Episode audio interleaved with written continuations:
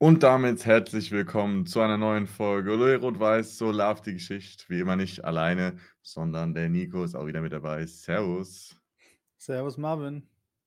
Das Servus ist ja mit das äh, beliebteste Pfälzer Wort scheinbar von Ja. äh, jemandem aus der Mannschaft. Ähm, direkt mal, direkt rein würde ich einfach sagen. Fangen wir mit der englischen Woche an. Ähm, erstes Spiel Hamburg.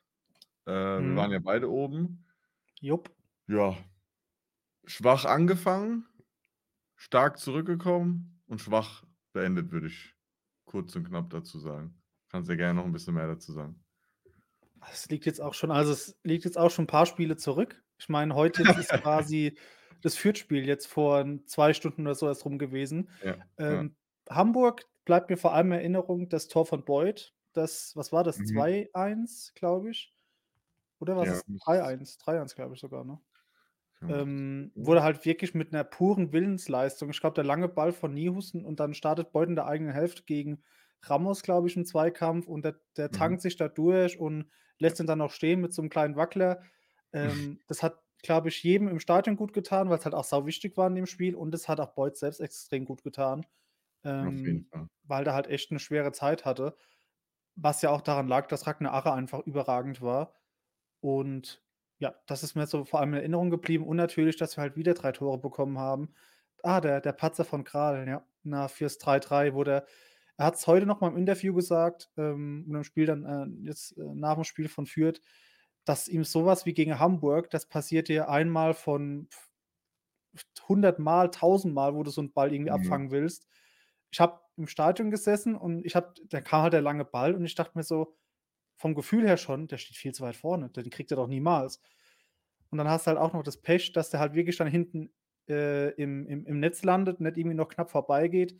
Aber ich glaube, das sind halt so Sachen, die musst du als junger Torhüter halt machen, ne? Die passieren die passieren auch 'nem Neuer oder so, wenn der wieder 'n Ausflug nach draußen hat und 'n Ball verstoppt oder so. Das passiert jedem und dann musst du halt irgendwie 'n bisschen Lehrgeld zahlen.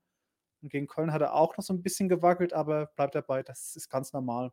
Und ansonsten bin ich mit dem 3:3 sehr zufrieden, auch wenn's wieder 'ne wie bisschen wie gegen Düsseldorf holst den Gegner wieder unnötig zurück und dann indivi individuelle Fehler, aber trotzdem kannst du ja un unterm Strich das 3:3 auf jeden Fall unterschreiben. Definitiv, würde ich auch so sagen. Schon allein hätte man das vor dem Spiel gewusst oder hätte man das vorgelegt bekommen, so: „Hier 3:3 unterschreibt, gut ist.“ Ich Ja. glaube, das hätten 95 % von uns unterschrieben, allein gegen den HSV, die ja gut, nach den ganzen, ich sage mal, miserablen Starts von Hertha, äh, Schalke und wie sie nicht alle heißen, eigentlich so mit zum Top-Favoritenkreis gehören, mit vielleicht jetzt noch Pauli, die da oben stehen. Ähm, aber klar, also für Boyd hat's mich riesig gefreut, auf jeden Fall, ähm, weil das auch grade nach der ganzen Thematik mit Ragnar Ache und er kommt rein und er bringt ja nix und so weiter und so fort. Ähm, ich glaube, für sein Selbstbewusstsein war das auch 'n bisschen gut und für sein Standing.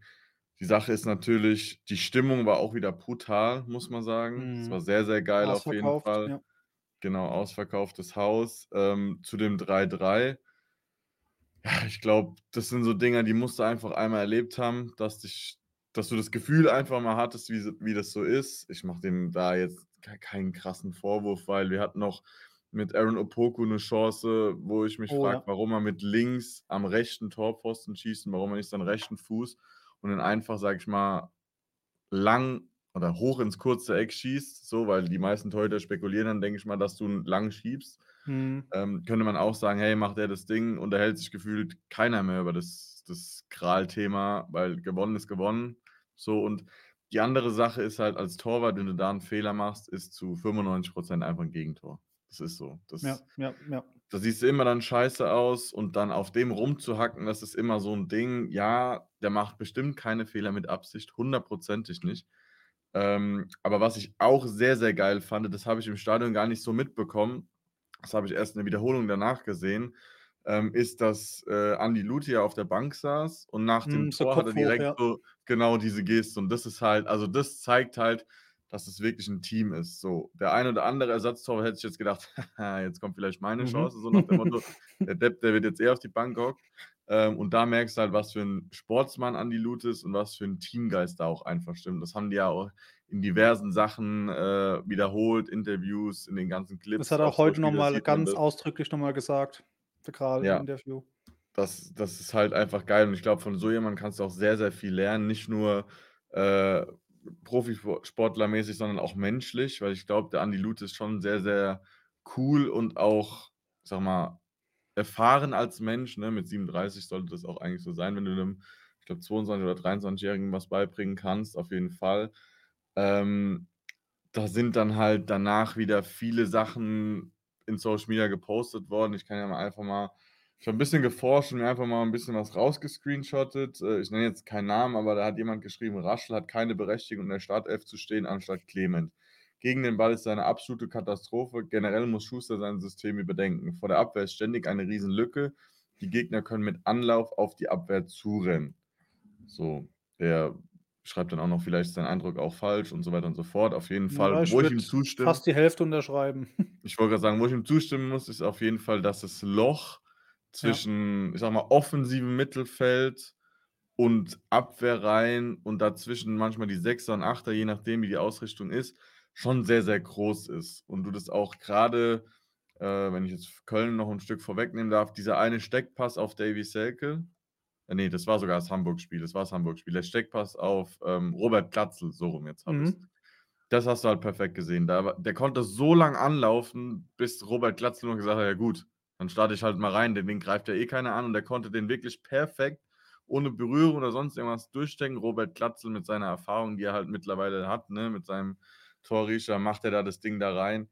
Und ähm, muss auch sagen, also die, die Löcher da, das ist mir auch des Öfteren aufgefallen. Wo ich nicht unterschreiben würde, ist diese Raschel-Thematik. Nee, ich auch nicht. Also der Typ ist für mich ein, eine krasse Maschine. Ähm, Und 'n zumindest guter in Hamburg Fußballer, und, das sehen und ein viele auch guter nicht. Fußballer auf jeden Fall. Für mich ist es auch, das hatten wir glaube ich schon mal, so ein richtiger Box-to-Box-Spieler, der macht viele Meter so und er kann auch mal einen tödlichen Pass spielen. Er hat auch eine wunderbare Technik, aber der haut auch mal dazwischen. Ähm, wenn er ganz fit ist, kleines Foreshadowing auf das äh, heutige Fürth-Spiel. Ähm, aber ich würde jetzt sagen, diese Thematik mit der Ausrichtung ist, glaube ich, auch viel der Personalthematik geschuldet. Wenn du siehst, dass ein Kenny Prinz Redondo linker Außenverteidiger spielen musste jetzt bis, bis heute, ähm, dann weißt du schon, wie die Ausrichtung ist. Ne? Er ist nicht der defensivste Spieler. Wir hatten es ja auch äh, kurz an dem Hamburg-Spiel, wo wir uns gesehen haben. Ähm, der Typ hat vor zwei Jahren Stürmer gespielt, dann Mhm. Flügelspieler, dann äh, Mittelfeldspieler, jetzt auf einmal linker Außenverteidiger.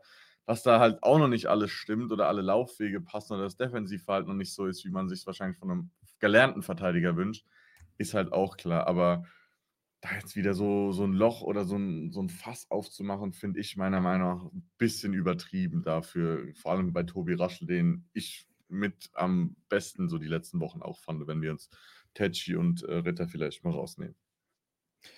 Ich habe mir, während du geredet hast, noch ein paar Sachen rausgeschrieben, dass ich ja nichts vergesse. Ähm, ganz kurz noch zum HSV-Spiel. Ich muss auch sagen, obwohl ich es unterschrieben hätte von Anfang an, das 3-3, tat dieses Unentschieden mehr weh als die Niederlage in Düsseldorf, Mhm. weil Düsseldorf ab ab 'm 3-1, ab der zweiten Hälfte einfach klar besser war. Wir waren gar nicht da in Düsseldorf. Das war ja wirklich wie waren Slalomstangen. Die konnten ja durchlaufen. Ja. Da habe ich schon gedacht: „Okay, das hat sich nach spätestens nach dem 3-2 in Düsseldorf hat sich's angebahnt, dass wir das noch da dass wir das niemals gewinnen, vielleicht unentschieden, aber die selbst die Niederlage war da realistisch. Beim HSV halt nach dem das mit Kral kann passieren, kein Ding. Aber da bist du halt dann schon so 'n bisschen also HSV doch noch Mhm. mal 'n Stück krasser als Düsseldorf und dann legst du dir selbst irgendwie zu Hause das oder bringst dich um den Sieg. Das hat dann mir persönlich mehr wehgetan. Ja. Thema Aremu, heute auch noch mal Schuster gesagt, er kann wir haben noch mal gefragt: „Was ist mit Aremu?“, weil das, glaube ich, so die Wunschlösung war. Wir haben ja ewig nach 'nem Sechser gesucht und Mhm. jetzt spielt ja Tomjak hat ja auf der 6 gespielt bis heute, weil Nino so 'n bisschen außer Form war. Ähm, er kann nix sagen zu Aremu. Wir haben gefragt: „Wie lange? Was ist?“ Hat nur gesagt, er kann nix sagen, wie lange es dauert und das klingt ganz, ganz komisch. Also, das klang auf der Pressekonferenz, wo er angesprochen wurde, da hat er in Mhm. Rätsel gesprochen. Der konnte jetzt nicht sagen: „Ey, der ist der hat diese Verletzung so lange noch ungefähr und dann ist er wieder da.“ Keine Ahnung, ganz, ganz großes Fragezeichen bei Aremu leider bis jetzt. Ich habe Mhm. so 'n bisschen das Gefühl wie gesagt, ich habe keine Ahnung, aber ich habe so 'n bisschen das Gefühl, dass es vielleicht so so wie Menzo Mujica damals, den wir von Freiburg geholt haben und der kein einziges Spiel gemacht hat. Ich habe irgendwie so das Gefühl, dass Aremu das Gleiche wäre. Ich hoffe es natürlich nicht, aber irgendwie, es klingt ganz komisch. Mhm. Dann nochmal Kral über Lute. Also, das hat er heute nochmal angeschnitten, weil er halt gesagt hat, er war oder er findet äh, richtig gut, wie äh, der Rückhalt war, auch nach seinem Fehler und gegen Köln ja auch so ein bisschen viele Abschläge ins Aus, nicht so ganz sicher gewirkt. Mhm. Ähm, die Unterstützung vom, äh, im Team, vom Trainerstab, von der Mannschaft und halt auch von Andi Lute. Und ich glaube auch, Lute kennt mit seinen 400 Jahren mittlerweile das Geschäft in- und auswendig. Und Mhm. Also, es sagt ja jeder und der so so der erste Eindruck, dass halt auch wirklich ein ganz koscherer Typ ist, ein anständiger. Und dann weißt du halt nach so vielen Jahren im Profifußball weißt du halt auch einfach: „Ey, ich habe in den ersten 2 Spielen gepatzt, nicht gut ausgesehen und hinten dran ist halt ein junger, hungriger Torhüter, der alles gibt und kannst dir halt keinen, äh, äh, Fehler erlauben quasi. Vielleicht mal ein, vielleicht mal 2, aber das war ja dann doch schon zu viel gegen Pauli und Schalke. Und ich glaube, dass er sich einfach bewusst ist: „Ey, dann dann ist es so und es bringt jetzt nichts, wenn ich da jetzt irgendwie rumstänke und jetzt drauf beharre, dass ich, äh, weiterspiele.“ Ähm, klar will der noch spielen, jetzt gerade, weil der ich weiß nicht, ob der jetzt noch ein Jahr dranhängt oder ob das wirklich sein letztes Jahr dann ist, aber der ist ja wirklich, glaube ich, Profi genug vor allem und 'n zu guter Mensch, um jetzt zu sagen: „Ey, ich mache dem das Leben so schwer, äh, und ziehe den so runter, dass ich wieder ins Tor muss, weil der so viel Fehler macht.“ Das traue ich ihm nicht zu. Ja. Dann Thema Raschel. Box-to-Box-Spieler unterschreibe ich 100 Pro. Ich glaube, 'n Raschel hat im Gegensatz zu 'nem Clement auch jetzt heute im Fürth-Spiel Clement kriegt 'n Ball, legt ihn sich auf links an Pfosten. Dass 'n Clement 'n überragender Fußballer ist, steht ja außer Frage. Aber, ähm, 'n Clement steht sticht halt vor allem durch seine durch das Fußballerische hervor, durch seinen linken Fuß. Und zwar wirklich extrem durch die Pässe und durch durchs Schießen, durch die Standards, aber so durchs Defensive und so also, das Gesamtpaket finde ich bei Raschel ähm, der ist in so vielen Bereichen einfach gut. 'N guter Fußballer, gut nach hinten, gut nach vorne, 'ne absolute Laufmaschine, aber der hat jetzt nix, wo der jetzt richtig, richtig hervor so bisschen wie 'n Tetschi. Der sticht durch nix richtig hervor und deswegen kommt er mir, glaube ich, immer so zu kurz, weil er halt einfach so ja, so so auffällig unauffällig ist so 'n bisschen. Mhm. Und abschließend, weil du gesagt hast mit Redondo, ich habe gegen Hamburg 'n halben Schlaganfall bekommen, als der das links äh, als Linksverteidiger gespielt hat, weil das ja das war ja grottenschlecht. Also, der Jatta, der hat 3 Kreuz in 'n Kalender gemacht, weil der gegen Redondo Mhm. spielen konnte. Gegen Köln vielleicht ma schlagen wir's doch einfach die Brücke zu Köln. Gegen Köln Mhm. anständig. Nicht nur wegen 'nem Tor. Der hat, finde ich, im Vergleich zu Hamburg 'n Riesenschritt nach vorne gemacht, wenn es wirklich dann wenn man das so nennen kann. Aber das war gegen gegen, ähm vielleicht auch, weil Köln jetzt halt nicht so über über seine Seite gespielt hat, so extrem.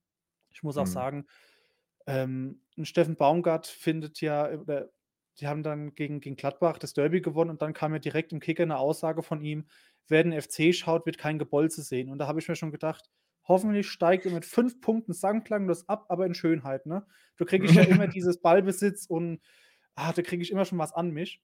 Und Köln hat bis zum 3:0 sehr viel Ballbesitz gehabt, tolle Passwerte, also bei Twitter dann auch: „Ja, führst gegen Köln, aber die Passwerte sind so schlecht.“ Denke ich mir: „Was kann“ Köln konnte sich bis zur 60. Minute, bis zum 3:0 einen Scheißdreck von ihrem tollen Ballbesitzfußball, äh, irgendwie kaufen.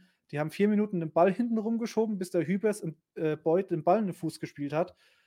Mhm. Ähm, am Ende wurd's dann doch noch mal knapp, weil halt auch 'n Marc Uth vergessen auch viele, Köln hat 'n Kaderwert von 100.000.000 knapp, sind zwar Vorletzter in Mhm. der Bully, spielen jetzt aber auch schon seit 3, 4 Jahren dort. Und wenn du halt 'n fucking Ex-Nationalspieler von der Bank bringen kannst, dann ist es halt 'n Statement. Egal, ob der jetzt 'n bisschen außer Form ist oder nicht mehr an seinem Peak, aber das hat wer hat das gesagt? Kevin Kraus oder so? Irgendjemand hat danach noch nach dem Spiel gesagt, die Kölner haben teilweise einzelne Spieler, die mehr Bundesligaspiele haben als die ganze Mannschaft von uns. Und wenn sich das mal so bisschen so so realisiert und so ins, äh, Gedächtnis ruft, dass die vielleicht 'ne schlechte Form haben, aber unfassbar viel Qualität auch noch, vor allem im Vergleich zu uns, dann ist es eigentlich da hat es nix mit glücklicher Sieg zu tun. Da ist es schon Wahnsinn, dass du 3:0 gegen die führst. So, jetzt das dein Definitiv. Statement zum Spiel.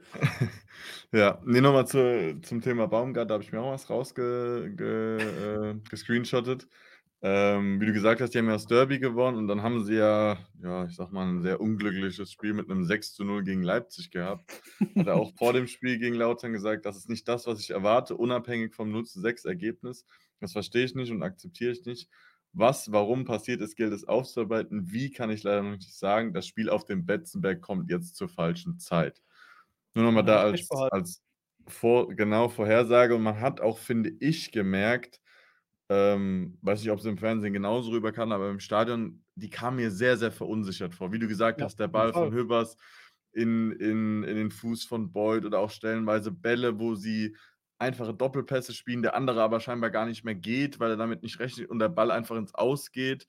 Ähm, klar, die haben den Ball ganz oft hinten rumlaufen lassen, aber die haben sich auch nie wirklich getraut, mal 'n tödlichen Pass oder mal 'n riskanten Pass oder so zu spielen, weil sie, glaube ich, so sehr verunsichert waren nach 'nem 0:6, eigentlich ja auf Wolke 8 gefühlt, schon nicht mehr auf Wolke 7 nach 'nem, äh, Sieg im Derby, ne, nach so 'ner Situation. Ähm, und dann fährst nach Kaiserslautern, hämmerst 'n Kopfball an die Latte, machst danach gar nix mehr gefühlt und liegst dann auf einmal Ja. 3:0 hinten, weil du halt wirklich offensiv gar nix machst. Also, ich habe zu zu den Leuten, mit denen ich oben war, gesagt, ähm, also, Kevin Kraus hat 'n Davie Selke in der linken und in der rechten Hosentasche. Der hat ja Absolut gar nix kaltgestellt, ja. gemacht. Also, Ja. Davie Sel ich weiß nicht, ob er überhaupt 'n Torschuss hatte oder so, aber man muss sagen, der war ja so unterirdisch wirklich, dass, wie du gesagt hast, die 'n Marktwert von über 100.000.000 haben und Marc Uth dann, der glaube ich jetzt der war nicht außer Form, der war, glaube ich, ungefähr 'n Jahr verletzt. Verletzt, ja, Ähm, das ja. war sein sein 1. Einsatz so wieder und dann hat auch Kevin Kraus gesagt, also, der Kopfball von Marc Uth unter Bedrängnis, dass er den so halt noch neben den Kopfball setzt, da siehst du halt einfach die Klasse, die Köln hat. Ähm, und du hast auch gemerkt mit der Einwechslung von, äh, Uth und Tielemans jetzt und Tielemans, genau, und ähm, Tielemans. da ist schon noch mal anderer Wind reingekommen. Ja, So, jeden dass sich. Köln dann halt ja, über die rote Karte habe ich auch mit 'nem Köln-Fan in meinem Bekanntenkreis geschwätzt. mhm. Ist schwierig. Ich glaube, wenn wenn da VAR gewesen wäre, hätte er sich angeguckt und hätte gesagt: „Hm, vielleicht gelb.“ Aber ich dadurch, dass er halt wirklich keine Chance auf 'n Ball hat, er grätscht von hinten rein, nimmt somit auch 'ne Verletzung upsala, 'ne Verletzung des Spielers in Kauf, kannst du da schon rot geben. Das ist Ja. natürlich in der 82. Minute, wo Köln vielleicht noch mal 'n bisschen am Drücker war, mit spielentscheidend ist, ist natürlich auch klar. Da da kommt wieder die Thematik mit Fingerspitzengefühl und so weiter und so fort. Aber wenn Köln jetzt sagt, sie hätten angeblich 'nen Elfmeter, habe ich jetzt so aus'm Stadion nicht gesehen. Ne, Da habe ne, ich ne, mir ehrlich gesagt auch nicht die die Highlights noch mal angeguckt danach, weil ich eh schon gefühlt wieder 80 graue Haare mehr hatte da äh, nach dem Spiel. Ähm, und dann auch sagt: „Ja, und die rote Karte, die war spielentscheidend.“ Also, wenn man's gegen 'nen Zweitligisten, ja, der nicht mal das Fünffache an Marktwe äh, das ja, Mhm. ungefähr das Fünffache an Marktwert von mir hat, so, dann sorry, wenn man sich da 'ner roten Karte nach 82 Minuten und 'nem angeblichen Elfmeter, wo ich sage: „Boah, also, den kriegst du, glaube ich, nicht mal mit dem VAR gepfiffen“, dann musst du sagen, dann bist du schon irgendwo nicht mehr so an deinem wunderschönen, genau, Fußball und einfach selbst dran schuld, weil du hast halt immer noch Davie Selke, der auch schon mal Nationalmannschaft gespielt hat. Äh, du hast da Spieler, die, äh, auch Euroleague schon gespielt haben in dem Kader. Äh, wie gesagt, Marc Uth und so weiter hatten wir jetzt schon angesprochen. Also, da sich jetzt irgendwie 'ne Ausrede parat zu legen und sagen: „Daran und daran hat's gelegen“, finde ich einfach 'n bisschen schwach. So, und, äh, man hat auch auf jeden Fall Baumgart gemerkt, weil die Pressekonferenz habe ich mir danach 'n bisschen angeguckt, der war schon Mhm. 'n Der war bisschen stinkig auf jeden Fall, auch mit der Trainerfrage, die dann gestellt wurde. Da fand ich auch sehr lustig und sehr mutig auch von dem Journalisten, dass er einfach, äh, nach dem Spiel sogar direkt gefragt hat: „Ja, und was was sagen Sie jetzt zur Trainerfrage?“ und so was. Ähm, aber, ähm, es hat auf jeden Fall gutgetan einfach so dies dieser Sieg und auch mal wirklich dieses ja, das ganze Ding einfach mal über die Zeit gebracht, weil also, wirklich da noch mal 'n 3:3 Verlängerung, Elfmeterschießen, ich glaube, das hätten 1. meine Nerven nicht mitgemacht und ich glaube, dann wären wir auch ausgeschieden, würde ich einfach behaupten, weil nach 'nem 3:0 wieder, äh, 'ne Mannschaft zurückkommen zu lassen und dann noch zu verlieren. Ich glaube, es hätte sehr, sehr viel Nerven und auch sehr, sehr viel, ja, diese breite Brust, die wir halt bis heute hatten, so 'n bisschen genommen. Ähm, aber du hast auch auf jeden Fall gemerkt, dass so ab der 70., wo dann Köln auch so das 1. Tor geschossen hat, da so langsam auch so die Luft rausgegangen ist. Hat aber Dirk Schuster gesagt, das hat er halt in in Kauf genommen mit der Ausrichtung, auch mit dem Pressing. Ähm, aber da merkst du halt ja, jetzt, wo Ragnar verletzt ist und dann Terence Boyd rausgegangen ist, äh, kam dann wieder 'n Lex Tiger Lobinger rein, äh, wo ich im ersten Moment im Stadion gedacht habe: „Boah, warum wechselt er den ein?“ Aber daran habe ich gar nicht so wirklich gedacht, dass er scheinbar relativ laufstark ist und er halt einfach jemanden reinbringen wollte, der da halt noch mal Betrieb macht, ne? Weil Boyd hast du einfach gemerkt, der war tot. Der war wirklich tot. Der hat Ja. sich gefühlt gequält nach einem Sprint, haben die den Ball in die andere Richtung, äh, gespielt, hast du ihm genau im Gesicht angesehen: „Och, nicht noch mal auf die andere Seite“, so nach dem Motto. Ähm, und da halt jemanden noch mal reinzubringen, der da noch mal 'n bisschen, sage ich mal, Unordnung reinbringt, das Chaos reinbringt, dass sie sich halt nicht aufbauen können, äh, war schon relativ wichtig, dass er halt, ja einfach auch nicht in der Liga mit 'nem Terence Boyd mitspielt, geschweige denn mit 'nem Ragnar Ache, ist, glaube ich, den meisten klar. Ähm, da bin ich auch mal gespannt. Ich glaube, das sagen wir auch in jedem Podcast, wie da die Personalie im im Winter beziehungsweise im Sommer noch aussieht oder ob man da vielleicht auch noch mal irgendwie anderweitig nachlegt, weil da ist die Spanne halt schon sehr, sehr groß und du solltest ungefähr 2, 3 Stürmer eben je nach Systemausrichtung haben, die du auch mal spielen lassen kannst. Und wenn du jetzt halt auch sagst, 'n Ache und 'n Boyd vielleicht, wenn Ache dann nach der Länderspielpause wieder zurückkommt, ähm, zusammen auflaufen zu lassen, dann hättest du ja theoretisch nur Lobinger als echten Neuner noch mit dabei.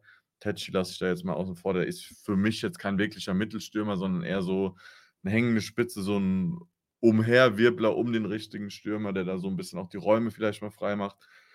Ähm, aber ansonsten, ich bin einfach froh bin jetzt auch mal gespannt, wen wir als losziehen, um da vielleicht 'ne 'ne Brücke zu schlagen. Denn, ähm, so wirklich viele große Clubs gibt's ja gar nicht mehr. Bayern ist gegen Saarbrücken rausgeflogen. Äh, Mhm. ins Saarland. Vielleicht gibt's ja 'n Derby. Homburg hat Fürth gegen Fürth Homburg. rausgehauen. Genau, gegen die wir heute gespielt haben. Ähm, und Wolfsburg hat Leipzig rausgehauen. Sprich, es sind eigentlich, würde ich jetzt mal behaupten, Leverkusen, Dortmund, so Dortmund, noch Wolfsburg, mit ja, die größten Frankfurt. Wolfsburg, Frankfurt und dann sind schon wieder relativ viele auch aus der 2. Liga und dann eben sogar aus der 3. beziehungsweise aus der Regionalliga. So, ich habe mich auf Twitter, glaube ich, schon mal geäußert. Also, ich glaube, ich hätte so 'n so 'n Derby schon sehr gerne, so was wie Saarbrücken oder so was. Aber ich würde auch nicht nein sagen zu Dortmund oder sonst irgendwas, gerne zu Hause. Hauptsache Heimspiel. Ähm, genau, Heimspiel habe ich auch gesagt, das wäre mir am am wichtigsten.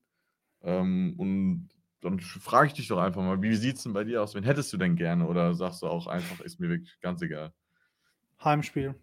Irgend also, Heimspiel. Heimspiel auf jeden Fall und dann entweder gegen was Homburg oder Saarbrücken, wo du sagst: „Ey, Mhm. das an 'nem guten Tag schlägst du die“, oder dann direkt oberstes Regal Dortmund, Frankfurt, wo du sagst: „Ey, da geht's quasi nur um Genießen“ oder so. So was wie Heimspiel gegen Nürnberg ist, glaube ich, auch noch weiter genau, gegen Rostock weitergekommen. Das ist dann so was Mhm.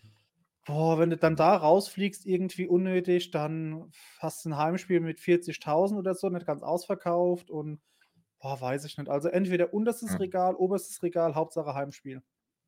Irgendwas Geiles. Ich habe auch ganz oft gelesen, Hamburg oder Düsseldorf, wo ich sagen muss, ja, hier wurde halt ganz oft geschrieben: „Ja, offene Rechnung“ und so weiter und so fort. Wo ich mir denke: „Boah, also Hamburg und Düsseldorf hatten wir jetzt erst.“ Also, dann hätte ich, wenn, dann vielleicht im Viertel oder Halbfinale, falls wir so weit kommen sollten, ähm, dann irgendwie so was, weil also, das haben wir ja auch in der Liga noch mal. Die offene Rechnung können wir auch in der Liga begleichen. Ist nicht so, dass dass wir da sonst keine Chance hätten.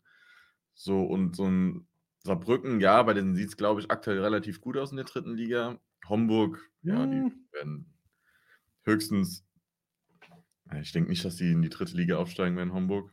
Ja, und bei dem ist Ähm irgendwann im Pokal ist die Reise auch vorbei. Also Genau. Und und deswegen denke ich, das vielleicht einfach mal mitnehmen oder wie du sagst, sonst wirklich oberes Regal, wo ich dann aber auch Wolfsburg so 'n bisschen ausgrenzen würde, weil ich glaube, da bin ich mir auch nicht hundertprozentig sicher, ob das Stadion voll wäre, aber so was wie Dortmund, Frankfurt sowieso. Also, da wäre ich mir hundertprozentig sicher. Leverkusen könnte ich mir auch noch vorstellen, auch wenn da der Gästebereich vielleicht nicht ganz so voll wäre, er Wolfsburg gegen auch, Köln auch nicht ne? ausverkauft wäre. Genau, das meine ich halt. Ähm, aber Dortmund könnte ich mir vorstellen, dass da die Hütte richtig brennen würde, auf der einen wie auf der anderen Seite. Ähm, bei Frankfurt sowieso, also, da erinnere ich mich noch an an ganz üble Duelle noch in Bundesliga-Zeiten.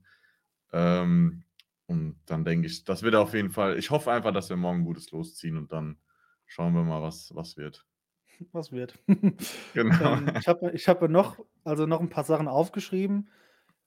noch mal kurz was Kraus über Marc Uth hat er nämlich gesagt, er hat ihn irgendwann so 'n bisschen in 'n Kleiderschrank gestellt, weil er irgendwann gar nicht mehr wusste, was der Uth macht. So wie zum Thema halt Mhm. Qualität, ne, weil das immer so 'n bisschen Mhm. unterschlagen wird. Dann denke ich mir, wenn das halt 'n Spieler über 'n Gegenspieler sagt, dass du keine Ahnung hast teilweise, was der macht und Kraus hat jetzt auch schon viele Spiele aufm Buckel, Ah, jo, ja. dann, ja, merkst du schon vom Niveau her.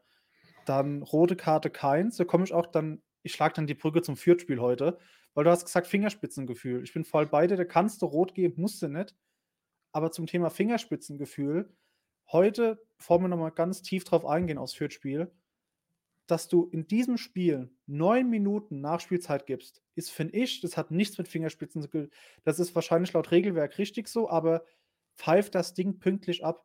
Wir hatten 8 Feldspieler, haben 2:0 hinten gelegen. Es hat in Strömen geregnet. Pfeif ab. Also, das hat für mich jetzt und für uns ging's halt quasi um nix mehr. Also, es wenn jetzt das die Fürth äh, die Fürther gesagt hätten: „Ey, wir haben jetzt noch 2:2 gespielt“, was ein Quatsch, aber ich finde, pfeif das Ding einfach pünktlich ab und du tust jedem 'n Gefallen. Mhm. Ich habe nämlich ich kenne 'n Fürth-Fan und der hat dann auch geschrieben: „Ey, was war heute los?“ Weil der hat vor der Partie er geschrieben: „Wir verlieren eh haushoch gegen euch.“ Und dann habe ich geschrieben: „Kannst Branimir Rigotta gerne sagen, dass er ein Beleidigung einfügen ist, Ja. weil der“ ich wiederhole noch mal, 8 Feldspieler, 90. Minute und der stellt sich an die Eckfahne und spielt auf Zeit. Ich habe noch nie so Mhm. was Räudiges und Asoziales gesehen. Auch wenn es wahrscheinlich richtig war, weil der FCK auch in der Vergangenheit dann irgendwie bei 1:0 Mhm. Führung nicht auf Zeit spielt und wir dann noch 'n Tor kriegen. Aber das war so und vielleicht, weil er halt heut der mit Abstand beste Spieler bei Fürth war. Ich fand auch heute, bevor du da noch mal, äh, was zu sagst zum Spiel hm, spielerisch war das echt bescheiden. Vor allem nach dem 1:0 ging gar nix mehr. Wir hatten 0 Zugriff, weil halt auch Mhm. Fürth extrem hoch angelaufen ist und wir das so 'n bisschen unsere Grenzen aufgezeigt hat. Ich fand aber auch, dass einfach jeden Zweikampf, jeden so 50:50 Zweikampf haben wir heute verloren. Jede Flanke war zu weit oder zu kurz. Immer war Ja. 'n Bein dazwischen. Jeder Ball in die Tiefe war zu lang. Also, es hat von vorne bis hinten wie wie war's 'n bei Beuth? Der Ball liegt quasi im Tor schon und er schießt noch mal 'n Verteidiger an. Das Ding von von von Clement geht an Pfosten. Also, ich finde heut alles, was, äh, schiefgehen konnte und was nicht klappen kann, das also, es ging heute wirklich gar nix. Nicht nur, weil wir schlecht gespielt haben, sondern weil so bisschen es das Glück gefehlt hat. Also, noch mal 'n Rigotta dreht sich in 3 Mann rein und denkst dir: „Ja, Ballgewinn, geil.“ Und der kommt wieder raus mit Mhm. dem Ball, wo ich mir denke also, heute, das hat teilweise es war so FIFA-mäßig. Es hat gar keinen Sinn gemacht teilweise. Das stimmt. Ja, also, einfach mal vorne angefangen. Man hat, finde ich, gemerkt von Anfang oder relativ schnell, dass eben diese 3 Spiele in 8 oder 7 Tagen, je nachdem, wie man's auslegen will, schon sehr, sehr stark in den Knochen gesteckt haben, weil bis auf Puchac kein Neuer in der Startelf stand. Also, Puchac praktisch für Redondo, sonst waren ja genau die gleichen, die auch die letzten 3 Spiele bestritten haben. Und ich fand grade auch so bei bei Tetschi oder auch bei bei Raschel hast du das schon stellenweise gemerkt, dass da so die die die die Bälle, die sie vorher in den Spielen noch gekriegt haben oder noch drangekommen sind, weggespitzt haben oder so, haben die da in dem Spiel verloren. Das ist genau das, was du gesagt hast mit den 50:50 Bällen. Und, ähm, auch die Thematik, also, die Standards und die Flanken heute, also, habe ich wirklich gedacht: „Halleluja.“ Also, boah, Ja, es das ging war gar wirklich nix. Kraut und Rüben, das anzugucken. Hat richtig wehgetan stellenweise. Und, ähm, dann fiel dir das 1:0 so 'n bisschen auch aus dem Nichts, weil ich muss sagen, Fürth fand ich jetzt nicht so überragend, wie der, ich Ne. sage mal, klare Ergebnisstand es sagt mit 2:0. So nach 'nem Standard, äh, das 1:0. Gut, derjenige, Gideon Jung, hat sich dann auch sehr, sehr beliebt gemacht im Stadion, weil er Richtung Westkurve mit dem, äh. Schweigejubel, äh, gejubelt hat. Ähm, das hat er dann auch, denke ich mal, zu hören bekommen. Da wurde bestimmt auch das ein oder andere seine Mutter oder seine Familie gegrüßt. Ähm, das ja, also, wenn ich es weiß, dann lasse ich's doch einfach so. Also, macht man halt einfach nicht. Dann jubele ich halt nach hinten zu meinen Fans oder so oder versammle mich an der Eckballfahne oder so, aber dann jubele ich nicht wirklich bewusst provokant und er ist jetzt nicht irgendwie sonst wohin gerannt, sondern hat Richtung rechts, Richtung Westkurve geguckt, hat den Jubel gemacht. So, das finde ich erst mal macht man einfach nicht.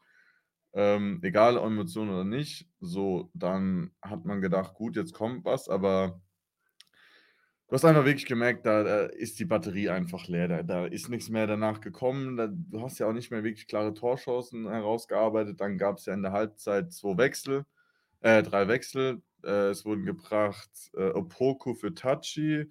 Es wurde gebracht, ähm, Clement für Hm, Raschel. für Raschel und Und es wurde Redondo für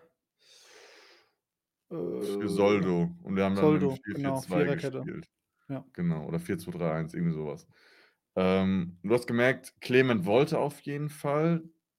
Deswegen also, ich fand ihn auch relativ solide heute. Er hat auch das ein oder andere Mal 'n guten Zweikampf gewonnen. Also, da war ich richtig überrascht von ihm. Ähm, dann schießt er das Ding an Pfosten, so, wo ich mir denke: „Boah, dem hätte ich's auch mal gegönnt.“ So einfach vor allem war's auch 'n Mhm. geiler Schuss, legt sich das Ball aufs Ja, und so 5 Minuten nach den Ball. Genau, da hätte ich gedacht: „Boah, da hättest du auch mal wieder 'n Zeichen gehabt“, so und dann geht's gefühlt postwendend andere Richtung. Wir sind komplett unsortiert. Ähm, Schnittstellenpass wie so immer. Keine Ahnung, ob das irgendwie unser Kryptonit ist so 'n bisschen. Ähm, Julian Grall versucht noch irgendwas zu beheben. Ja, Rigotta Ja. legt sich den Ball vorbei. Er trifft ihn am Fuß. Äh, ich verstehe jetzt bei bestem Willen nicht, warum Rigotta sich da 5 Minuten hat behandeln lassen. Also, man hätte meinen können, der hat ihm den Fuß abgerissen, so wie er sich da hingelegt hat. Ähm, Julian Green macht es dann natürlich zum 2:0 relativ abgezockt. Also, er hat du hast genau gesehen, er hat den ausgeguckt. Ähm, und Rigotta muss ich auch sagen, also, vom Fußballerischen her, ja, war einer der Besten heute auf beiden Seiten. Aber was er sonst gemacht hat, da hat sogar meine Mutter dann gesagt: „Hm, das ist schon so 'n kleiner Drecksack“, weil er hat sich sehr oft mit Nicklichkeiten aber dann, wenn er berührt wurde, ach Gott, da hat er sich 5 Minuten hingelegt und sonst irgendwas. Ähm, und dann, wie gesagt, dann gab's ja noch 'ne Thematik, ähm, mit Tomiak an der Ja, Eckballfahne. da können wir auch es drauf eingehen. gar nicht so wirklich mitbekommen. Also, ich habe gesehen, dass die sich gekappelt haben. Äh, der Ball war dann aber schon wieder wo ganz anders und auf einmal pfeift's und Tomiak läuft nach Ja. vorne und ich sehe, der zoppelt sich hinten rum und Tomiak kriegt die rote Karte. Und der andere liegt wieder da und hält sich sonst was alles. Ähm, und scheinbar wir sind dann nach dem Spiel, ähm, Richtung Bu Busse gelaufen und da hat wohl eine Dame gesagt, dass er dem wohl richtig eine gewischt hat. Also, ich habe es bis jetzt noch nicht in der Wiederholung gesehen, das werde ich mir auf jeden Fall noch angucken. Ähm, aber ich muss sagen, es war gefühlt auch nur eine Frage der Zeit bei Boris Tomiak. Der ist ja da immer sehr, sehr gut dabei, auch wie Mhm. so 'n Short Zimmer. Bei Rangeleien und so was ist er da immer sehr, sehr gerne dabei und provoziert auch mal gerne und sonst irgendwas. Also, es war 'ne Frage der Zeit, bis irgendwas mal passiert, dass er sich halt jetzt selbst rausnimmt bei so 'nem Spiel. Ja, schwierig. Dann auch noch die Terence-Boyd-Thematik. Ja, ich habe auch gedacht, also, wie man das Ding nicht reinmachen kann. Aber ich habe auch zu meiner Mutter gesagt und hat's auch mir bestätigt, ich glaube, wir hätten heute 2, 3 Stunden spielen können. Heute Ja, wäre kein Tor gefallen auf unserer. Seite. Da hättest du wahrscheinlich auf die Linie den Ball legen können, den hätten sie noch ins Seiten ausgeschossen, so nach dem Motto. Und ja, dass du dann halt am Ende auch noch Kevin Kraus verlierst, äh, an der Stelle gute Besserung. Ich gehe mal stark davon aus ich weiß jetzt nicht, ob du schon irgendwas gehört hast, aber ich denke mal, so wie's aussah und so wie er sich verhalten hat, sieht's nach 'ner Gehirnerschütterung oder so was Ja, aus. ja, kann ich confirmen. Ähm, kann ich confirmen, genau. Also, das ist halt heute war so 'n Spiel theoretisch von von der Spielweise von beiden Mannschaften war das so 'n 0:0 oder 1:1. Beide krüppeln so 'n Ding über die Linie.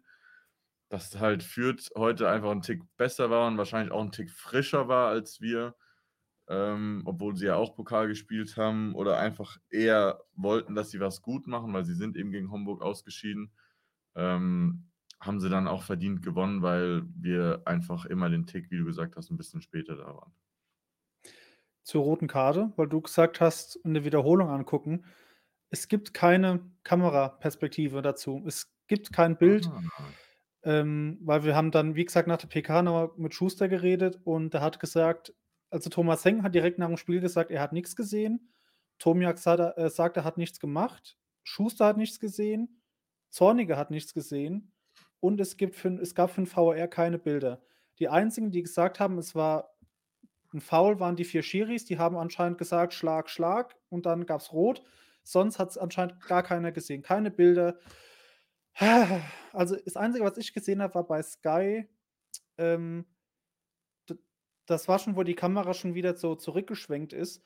Hast nur gesehen, Mhm. dass, wie du sagst, dass sie so 'n bisschen rangeln aufm Boden und so hin und her Ah, geschubst haben, aber da war nix von 'nem Schlag. Der Schiedsrichter hat aber anscheinend gesagt, dass er, als dann der Ball nach vorne gespielt wurde, rückwärts gelaufen ist und sich's weiter angeguckt hat. Keine Ahnung, kann sein, ich weiß es nicht. Ich will dem jetzt nichts unterstellen, aber wenn 'n Julian Mhm. Grall hat nichts gesehen, 'n Clement hat nichts gesehen, nie keiner hat was gesehen, keiner. Tomiak sagt, er hat nichts gemacht. Ist Aussage gegen Aussage. Ganz Mhm. komisches ich meine, am Ende hat es uns jetzt nicht irgendwie um Punkte gebracht. Ne. Das war eh schon in der 70. oder so, aber Ja, ist trotzdem 'ne ja, komische komische Sache. Mit Kevin Auf Kraus hat jetzt Schuster jetzt auch noch mal gesagt, Gehirnerschütterung.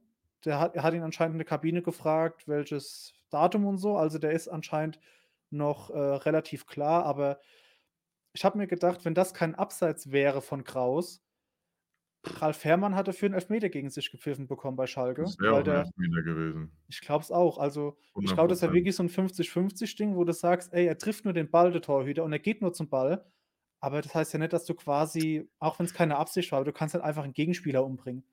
Das Der hat mit beiden umbringen. Fäusten i na ja Hallo. gut, also, ich finde es immer noch beeindruckend. Ich weiß nicht, ob's Das ja, sag du. war schon 'ne gute das das also, das sah von unserer Perspektive aus, als hätte er den aber wirklich Ja. mit beiden Dingern volle Kanne auf die 12 wie so 'n Boxer.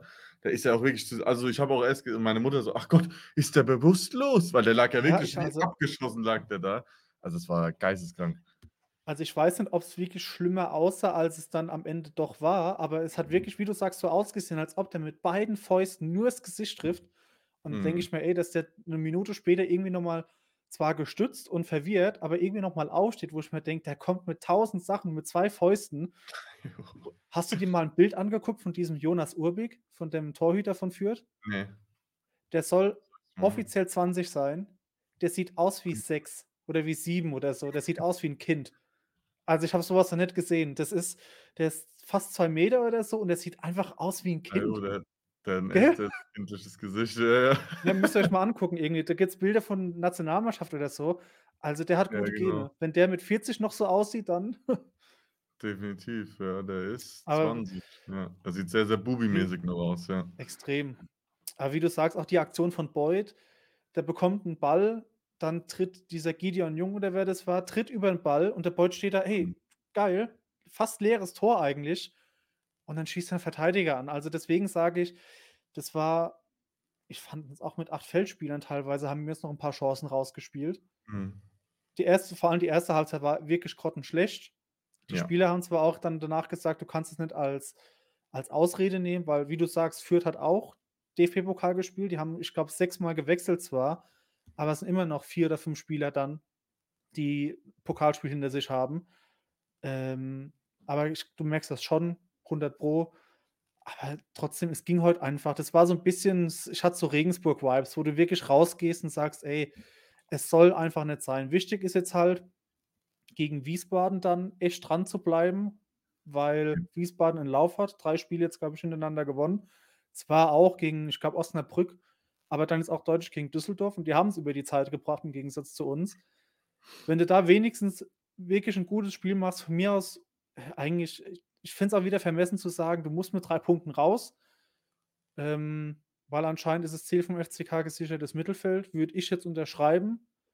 Und ich glaube, das würde auch so zum Kader passen. Ich denke, dass da vor allem in der Abwehr im Winter was passiert, weil jetzt wird's ja auch schon dünn für Wiesbaden, wenn Kevin Kraus ausfällt und Boris Tomjak Mhm. fehlen. Das kannst du mit Dreierkette eigentlich vergessen.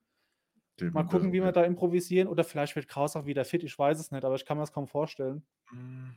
Und dann ich Schwierig. finde, 'n Soldo macht das eigentlich ganz ordentlich. Der ist fußballerisch noch einer von den besten IVs. Also, heute hat es ja wirklich 'n Vergleich, vor allem zu Kraus und zu Soldo, fußballerisch. 'N Soldo kann dir mal 'n geilen Ball langen Ball mit links und mit rechts spielen. Bei 'nem Kevin Kraus, also, der hat 3, 4 so krasse Fehlpässe gespielt, Ja, wo ich mir ja. denke: „Okay, das ist halt einfach der Mann ist 31, andere Generation und das ist halt einfach kein guter Fußballer.“ Das ist heute aber dann halt 'n Problem, wenn ich mir Fürth angucke mit dem Gideon Jung und so was, der auch mal Sechser spielt. Die können halt kicken. Das sind fußballerisch gut Ausgebildete. Und ich denke, da wird im Winter, wenn sich was anbietet wird da noch was passieren, wie du gesagt hast, auch mit vielleicht mal 'n Lobinger-Ersatz. Ich glaube, dass der FCK sehr bedacht ist und sich denkt: „Okay, wir holen wirklich nur jemand, wenn das 100 % passt.“ Und nicht einfach nur, um zu sagen: „Ey, wir holen einen, damit wir einen geholt haben“, sondern wirklich wie bei Ache oder wie's bisher eigentlich immer unter Hengen war. Das muss passen, Mhm. das muss menschlich passen. Wenn ich mir angucke, Puchac hatte ich vor dem Transfer gefühlt noch nie gehört noch nie gesehen und null auf dem Zettel gehabt und der passt ja wie Arsch auf Eimer zum FCK. So positiv verrückt, da macht er seine seine Rabonas und seine Zidane-Tricks da und Ja. ja, also, wenn wir weiter so so gut scouten und wenn da wieder im Winter dann nachlegen, was wir bisher ja auch immer gemacht haben, immer so stetig verbessern. Ich also, ich sehe nicht, dass wir 'n Sp Spitzenteam sind. Ich sehe aber auch nicht, dass wir 'n Abstiegskandidat sind. Dafür sind wir in den bisher eigentlich in allen Spielen immer viel zu gut drin, weil da Ja, war jetzt noch kein Spiel dabei wie letztes Jahr in Magdeburg, wo du sagst: „Ey, du hast von von Minute 1 bis Minute 90 keine Chance.“ Du hast wirklich nur Mhm. gedacht: „Ey, pfeift das Spiel ab, wir haben keine Chance.“ Und das hatten wir bis jetzt jetzt gar nicht, auch heute nicht, auch wenn das heute schlecht war. Definitiv. Würde ich auch so unterschreiben, definitiv. Also, ich glaube schon, dass im im Winter was gemacht hat, wie du gesagt hast, wir haben jetzt theoretisch und ich gehe stark davon aus, dass Kevin Kraus nicht fit sein wird, weil ich hatte auch mal 'ne Ja, ich Gehirnerschütterung auch nicht. und ich bin nur mit 'nem Gegenspieler zusammengeprallt. Also, ich bin rausgerannt, habe den Ball gehabt, der ist weitergerannt, hat mir seinen Schulter oder seine Seite an den Kopf gerammt und ich war auch also, ich war nicht ausgenockt, aber ich habe es gemerkt und ich war auch noch bei vollem Bewusstsein, aber das ist schon sehr, Wie sehr lange krass. hält das? Das hat bestimmt 'ne Woche und ich hatte auch dann noch Uh. länger ich habe, glaube ich, 2 Wochen lang keinen Sport gemacht. 'Ne Woche war ich auch kaum draußen, also, ich lag nur im dunklen Zimmer, weil sobald Licht Echt und krass. Bewegung ich habe ganz lang kein Fernsehen oder so was geguckt und normal gucke ich immer Fernsehen zum Einschlafen, also, ich brauche immer so was zum Einschlafen, ähm, weil das so anstrengend ist und also, bei mir war's zum Glück so, dass ich mich nur zweimal habe übergeben müssen, weil wenn du dich öfter übergeben musst musst dann oder was hat die Ärztin zumindest bei mir gesagt, dass du dann ins Krankenhaus gehen musst und wirklich überprüfen musst, weil es dann auch sein kann, dass du innere Blutung hast. Ähm, und ich bin nur zusammengerannt und das waren vielleicht, keine Ahnung, nicht mal ansatzweise so schnell wie die 2 ineinander und ich habe keine Fäuste oder so ins Gesicht gekriegt. Ähm, und das das das glaube ich, also, so das ist schon komisch, ne? Das weil ich ich habe so das so gar kein Gefühl dafür, für jetzt so 'ne Verletzung, weil der geht dann gestützt raus, sagt dann ansprechbar und Mhm. der kriegt alles noch zusammen. Dann denke ich mir: „Okay, das ist so schläfst irgendwie 1, 2 Nächte drüber, gucken, ob halt wirklich Mhm. nix kaputt ist oder so und dann Mhm. geht's weiter.“ Aber wenn du's, äh, wie du gesagt hast, wenn der 2 Fäuste mit 100 Sachen ins Gesicht bekommt, Ah, ähm, dann okay, Also dann wird es wohl doch nix. Vor allem, ich hatte auch sehr, sehr lange Probleme mit lauten Geräuschen so. Ich konnte auch eigentlich alles machen. Ich konnte auch duschen, ich konnte auch sonst irgendwas. Das Einzige, wo ich kurz danach oder aufm Weg zum Krankenhaus Probleme 'n bisschen hatte, war so Wortfindungsschwierigkeiten, dass Mhm. ich zwar wusste, was ich im Kopf sagen wollte, aber ich habe ganz wirr manchmal dann einfach Sachen Boah. wo mein Vater dann auch schon gesagt hat: „Oh, besser, dass wir ins Krankenhaus fahren, wer weiß, ne, nicht, dass wirklich irgendwas ist.“ Und dann haben die mich auch gecheckt und Werte und alles geprüft und haben gesagt: „Ey, habe ich mich schon mal übergeben?“ Habe ich gesagt: „Ne.“ 5 Minuten später musste ich mich dann das 1. Mal übergeben. Hast gesagt: „War's das 1. Mal?“ Ich so: „Ja.“ Ähm, auf der Heimfahrt noch mal und dann habe ich auch wirklich nur geschlafen, so was und das ist schon also, bei mir war's zum Glück nur 'ne leichte also, ich hatte auch irgendwie keine bleibenden Schäden oder sonst irgendwas, aber ich glaube, bei der Dynamik, wo die ja ineinander gerasselt sind der andere hat ja, glaube ich, auch geblutet. Also, da war Ja, schon mehr genau, Geschwindigkeit Nasenbluten. dabei als als als bei uns. Und wie du jetzt sagst, also, wir haben jetzt noch Soldo und Kr äh, Elvedi. und Elvedi als Das gelernte war's. Innenverteidiger. Also ja, und dann Genau. kein Backup. Also, das waren alle. Das ist es. Und ich glaube nicht, dass er mit Nihus, äh, als Hm, Experiment da hinten ja. reingeht. Ich könnte mir eher Weil vorstellen, dass fehlt. das genau, weil Domiak dann auch fehlt. So, du kannst nicht mal Ja, irgendwie da oder du sch rotieren, so. oder du stellst halt irgendwie wirklich komplett um oder vielleicht, und das wäre ja 'n Segen für die Clement-Fraktion, du ziehst Genau. Raschel oder so zurück und sagst: „Okay, Pipo, gib alles.“ Also, das kann ich mir auch Ja. vorstellen, aber er muss auf jeden Fall improvisieren. Das wird ganz Definitiv, kurz, weißt du, definitiv. wie's bei den Bayern steht? Ich habe grad geguckt, die Bayern führen schon Bei 2:0 den gegen Dortmund. Was, die Bayern führen schon gegen Dortmund? Ne, Die führen schon keine 2:0 und nach Benachrichtigung 10 bekommen. Minuten gegen Dortmund, weil ich mir gedacht habe: „Oh, gucke ich gleich mal rein“, aber das kannst du Oh ja, auch knicken, 2:0. ne. Ja, Das ist ein toll. Und ich habe 3:2 auf Ja. Dortmund getippt. Danke dafür. Ja, ist noch möglich. Ja, ist noch Ja, aber auf möglich. jeden auf jeden Fall müssen wir improvisieren. Und ich glaube auch nicht, dass das Schuster hat gesagt, die analysieren morgen, machen 'n bisschen auslaufen, dann am Montag haben die frei. Ich weiß nicht, ob ich das hier schon erzählt habe, aber es gab mal vor Kurzem, weil's bei 1860 München ja auch nicht so läuft sportlich, ne? Ich glaube, die haben auch heute wieder verloren. Die haben dann irgendwie bei Magentasport 'n Fan oder wer auch immer das war, hingestellt und der hat dann gesagt: „Ja, Äh, die sollen doch wie normale äh, normal arbeitender Mensch müssen die 5 Stunden die Woche 8 äh, f 5 Tage die Woche 8 Stunden lang trainieren. Äh, die trainieren irgendwie nur zweimal am Tag und und da habe ich mir auch gedacht: „1. wie kannst du so jemand hinstellen?“ Und 2. also, so viel Geld, so viel mit Sportwissenschaftlern und so was und irgendwelchen Studien. Ich glaube, die Leute wissen, wie das so mit Belastung und so ist und ich glaube nicht, wenn die so die Bayern oder so, wenn die wüssten: „Ey, wenn wir fünfmal die Woche 8 Stunden trainieren am Tag, dann sind wir ja besser“, dann hätten die dann hätten die's bestimmt noch Ja, bis heute ja. noch nicht gemacht. Also, da habe ich mir halt auch gedacht, weil jetzt bestimmt dann Leute, wenn's dann heißt, ähm worauf ich zu sprechen will äh, kommen will, wenn der FCK dann am Montag schreibt: „Ey, Montag ist trainingsfrei und Mittwoch öffentliches Training“, dann kommen bestimmt wieder ganz viele bei Social Media mit: „Nach so 'ner Leistung trainingsfrei, äh, was soll das?“ Und das sind dann auch diejenigen, die sagen: „Wieso rotiert Schuster nicht? Die sind doch platt nach 'ner englischen Woche.“ Das sind auch diejenigen, die sagen: „Wieso gibst du den frei?“ Das sind immer wirklich die Gleichen. Also, ich glaube, dass grade mit der Belastungssteuerung und so was ist das schon relativ wichtig, auch mal 'n Tag frei zu haben, weil wie gesagt, du Auf hattest jeden jetzt Fall. 3 und das waren halt jetzt keine 3 Gurkenspiele, sondern du hattest Hamburg, Köln und jetzt auch noch Fürth, so, die jetzt nicht die schlechteste Mannschaft fußballerisch sind. Ähm, die ganze Sache ist natürlich, dass du ja, da schon wahrscheinlich jetzt irgendwie was Neues ausprobieren musst. Du hast wieder, sage ich mal, nur 'n paar Tage frei oder Zeit da, um irgendwas zu machen. Ähm, und ich denke auf jeden Fall, dass irgendwas passieren muss zum Spiel und ich denke auch, wir werden 'ne Ja. Überraschung sehen in der Ja. Aufstellung, Ja, wird auch, dass 100 'n Pro. Clement ist oder sonst irgendwas, äh, oder wirklich 'ne komplette Umstrukturierung der Dreier oder Viererkette oder wie auch immer es da gemacht wird. Ähm, und ich denke auf jeden Fall, dass wir da auch 'ne Reaktion sehen werden im nächsten Spiel. Ich hoffe, 'ne positive. Jetzt stell dir halt auch mal vor zum Thema, die bekommen dann am Montag frei. Ähm, die würden jetzt nach so 'nem Spiel würden die sagen: „Okay, als Strafe, ihr dürft jetzt heute nicht irgendwie noch feiern oder so oder, äh, nicht rausgehen, so als Strafe und dann wird die ganze wird jetzt noch äh, noch eine Einheit mehr am Tag und ihr müsst jetzt wirklich bis zum nächsten Spiel, äh, durchtrainieren.“ Da würdest du dich als Trainer ja auch innerhalb von der Mannschaft lä lächerlich machen. Also, die bekommen heut die gehen wahrscheinlich jetzt heut ganz normal in die Stadt, das und machen da ihr Ding oder so, dann morgen Training, Montag frei und was weiß ich, dann wird sich ganz normal auf das Spiel vorbereitet.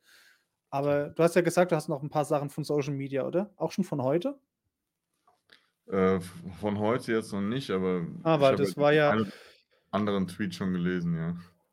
Weil heute war's ja halt wirklich extrem. Das ging halt wieder schon von Schuster raus zu es war erbärmlich zu, äh, schlechter Abwehr, stimme ich zu, weil ist halt wirklich so, wir haben 'n Defensivproblem, was sich ja aber auch so 'n bisschen beißt mit ja, jetzt hat auch einer geschrieben, jetzt rächt sich ja der defensive Fußball von Schuster. Wo ich denke, wir haben gegen Köln 3 Tore geschossen, gegen Ham wir haben in den letzten 4 Spielen 9 Tore geschossen, was eigentlich bombastisch ist. Wir haben Nürnberg 3, Düsseldorf 3. Wenn du da da keine Punkte Mhm. holst, weil du halt hinten die Dinger kriegst, dann bist du vielleicht einfach zu offensiv. Und wir haben ja schon 'n gewisses Risiko mit den vor allem mit Puchac, der extrem offensiv ist. Wenn der dann an der Mhm. Grundlinie 'n Ball reinspielt und der nicht ankommt und die kontern, dann hast du halt keinen Linksverteidiger. Dafür hast du halt 3 IVs, aber 'n gewisses Risiko gehst du halt schon mit hohen Verteidigern, mit 'nem Raschel und mit 'nem Ritter, die extrem viel Offensivdrang haben. Also, es ist kein Zufall, dass wir viel Tore schießen, aber auch kein Zufall, dass wir viel Tore bekommen. Und entweder musst du halt sagen: „Okay, vielleicht zu zu Lasten der Offensive wirklich dann 'n 'n Raschel auf die 6 ziehen und sagen: ‚Ey, halt dich mal zurück äh, wenn's nach vorne geht für die defensive Stabilität, dann schießt halt vielleicht weniger Tore.‘“ Dann muss man das irgendwie in Einklang bringen. Aber ich glaube, das kriegen wir halt auch easy hin irgendwann. Und Denke es ich ist auch. jetzt 'n 1/3 von der Saison, glaube ich, rum. Also, nach. 12 Spieltagen ist noch keiner aufgestiegen, noch keiner abgestiegen. Das Die 2. stimmt. Liga ist also so von den Punkten her brutal eng. Grad so jetzt so Fall. Platz 10 drumherum ist wirklich 'n Punkt teilweise irgendwie für 3, 4 Plätze, wo die sich, äh, unterscheiden.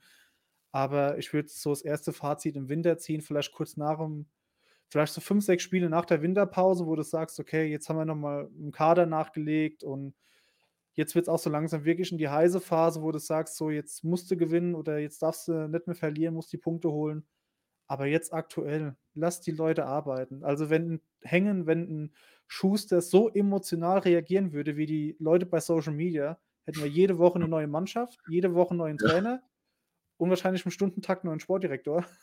Ja, wahrscheinlich.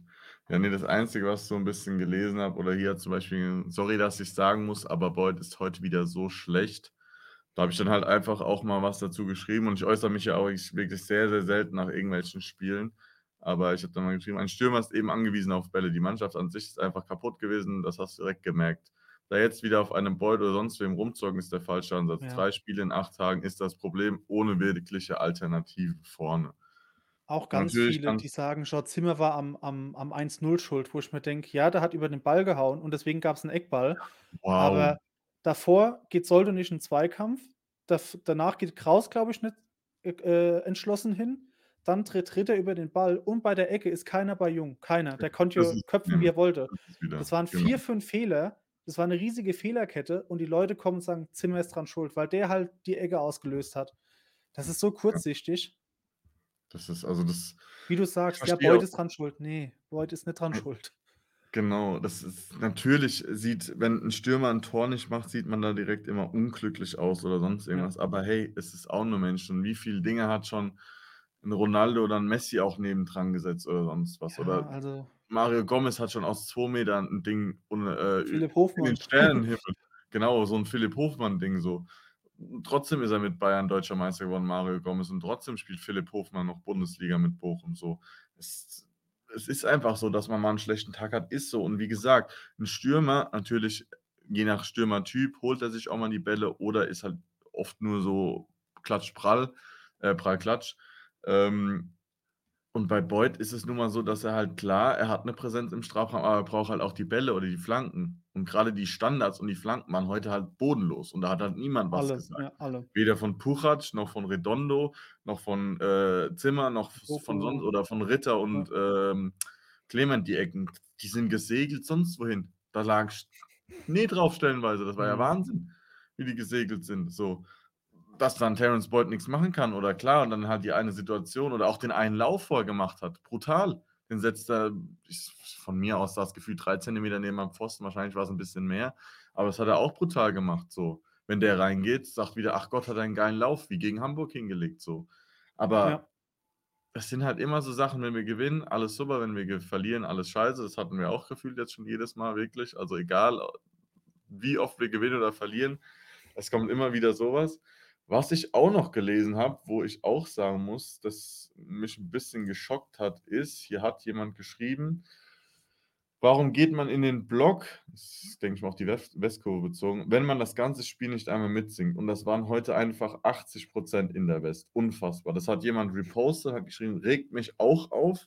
Unsere Szene müsste da mal mehr durchgreifen, wie es in anderen Kurven der Fall ist.“ Dann habe ich einfach geschrieben: „Das Ding ist, dass gerade im oberen und äußeren Bereich auch einfach Menschen in Anführungszeichen stehen und nicht zwingend zur Ultra oder Mega-Fankultur zählen. Mhm. Eventuell muss man eben versuchen, auch diese Menschen wieder zu begeistern und nicht von Durchgreifen sprechen. Stadion ist für jeden da. Punkt“, habe ich noch einfach dazu geschrieben. Ich würde Ähm dazu kurz reingrätschen. Ich Gerne. fand also, Solange du 'n mich nicht Kollege von mir hat heute auch geschrieben, dass das so 'n bisschen Katerstimmung war. Und ich fand halt auch vielleicht kann man sagen: „Ey, nach wenn die Mannschaft müde ist, waren jetzt vielleicht auch die Fans nach 2 unfassbar krassen Spielen einfach auch so 'n bisschen Leerlauf.“ Aber, ähm, was du ja auch geschrieben hast ich glaube, weil halt auch viele einfach in die West wollen und immer noch viele von der Ost oder so es ist immer es sind immer noch die Riesenlücken, weil viele von der Ost oder von der Süd sich dann irgendwie in die West schmuggeln. Und ich will so Leute jetzt nicht zu nahe treten, ist bestimmt bei allen so. Aber ich glaube, es gibt auch dort wirklich viele Event-Fans, die sagen: „Ey, ich will in die West“, obwohl sie da eigentlich kennen kein Lied, können wollen nicht mitsingen. Einfach nur, damit sie sagen: „Ich war in der West und ich war, äh, neben der Pyro“ Mhm. oder so. Ähm ich singe auf der Tribüne jetzt auf der Nordtribüne. Ich nicht lautstark, aber ich singe j jedes Lied mit. Ich singe, äh, das Pulslied und so was mit. Also, ich bin da immer noch voll dabei. Ich bin im Block halt auch nicht immer der Lauteste und der da immer nur mitklatscht oder so, aber bei Fangesänge das das gehört für mich halt dazu. Und muss nicht jeder, ist ist auch keiner verpflichtet, ja, aber, ähm, ich glaube, wenn du halt wirklich sehr, sehr gemischte, äh, Fans hast, wo du sagst: „Ey, die wollen nur rein, die wollen irgendwie nur die Westkurven miterleben und tragen nix zur Stimmung bei.“ Es gab ja auch ganz oft die Diskussion: „Brauchen wir 'n Vorsänger oder brauchen wir nicht?“ Und ich sage: „Ja, wir brauchen ihn.“ Weil grad nach so 'nem Spiel wie heute, wo's das Wetter ist kacke, die das Spiel ist kacke, liegst hinten. Also, auch wenn wir wirklich sehr, sehr geile Fans haben, geile Choreos und alles, aber ich bei so 'nem Spielstand kommt selbst von uns aus eigener aus eigenem Antrieb, glaube ich, relativ wenig. Und wenn du da nicht mal wirklich mal 'n Vorsänger hast, der einfach mal sagt, äh: „Steht auf, wenn ihr lauter seid“, da wäre, glaube ich, wirklich wenn ich jetzt gelesen habe, dass Leute in in der 75. Minute nach Hause gegangen sind. Mhm. Also, das das geht gar nicht. Das verstehe ich hatten wir auch kurz, bevor wir aufgenommen haben, das verstehe ich in der 3. Liga auf Platz 15 von vor 3 Jahren. Da von mir aus, da bin ich auch früher gegangen, weil einfach die Enttäuschung so groß war, Jo. weil ja wirklich es ging ja gar nix. Aber du hast gegen Köln gewonnen vor vor 3, 4 Tagen, liegst jetzt einfach saudumm, weil nix geht gegen Fürth hinten und gehst dann nach Hause. Ey, so Leute, bleibt grad zu Hause bleibt zu Hause mit'm Arsch. Das sind dann wieder die, die, wenn wir zu Hause gegen Dortmund Pokal spielen, wieder dann, äh, die 1. sind mit 'ner Karte und die größten FCK-Fans. Aber dann Mhm. bei so 'nem Spiel gehen sie früher heim oder wenn wir dann gegen Wiesbaden zu Hause spielen, kommen sie erst gar nicht, weil sie sagen: „Was soll ich gegen Wiesbaden da oben?“ Hast ja heute Ja. gesehen, heute waren wieder 10.000 Zuschauer weniger da. Hm, warum wohl? Weil's nicht der HSV, weil's nicht Köln ist, weil's kein K.O.-Spiel ist, weil's einfach nur Fürth ist.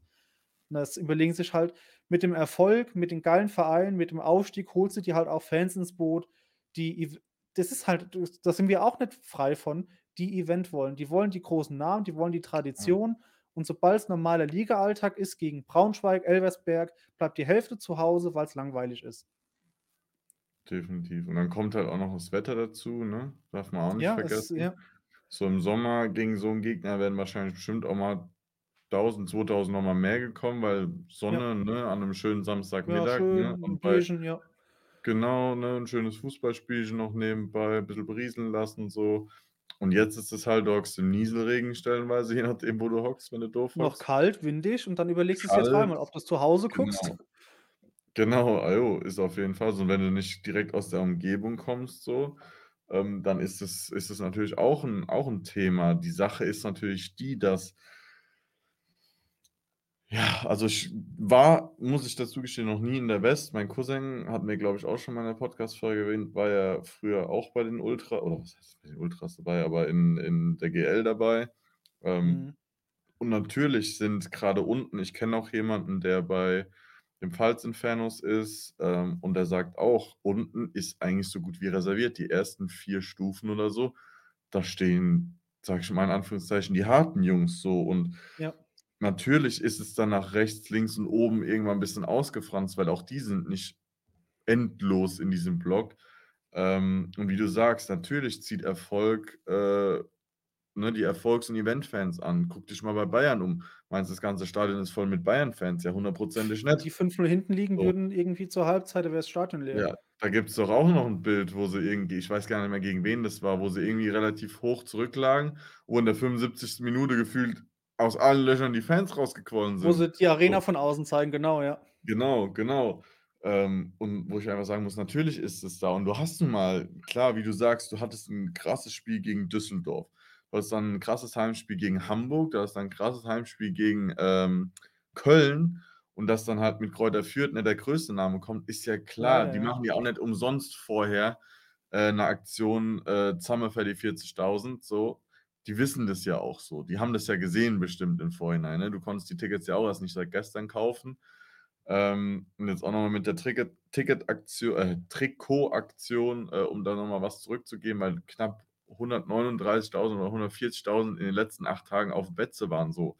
Das musst du halt auch einfach mal vergleichen, ne? Vor 3, 4 Jahren, da hätte jeder gesagt: „Und wenn nur 1/3 da gewesen Mhm. wäre bei den 3 bei 3 Spielen nacheinander, Da hätten die in einem genommen.“ Jahr 140.000 Ja, oben. gefühlt so. Und dass das halt wieder Meckern auf hohem Niveau ist. Und klar, natürlich war heute nicht die bombastischste Stimmung, muss ich auf jeden Fall sagen so.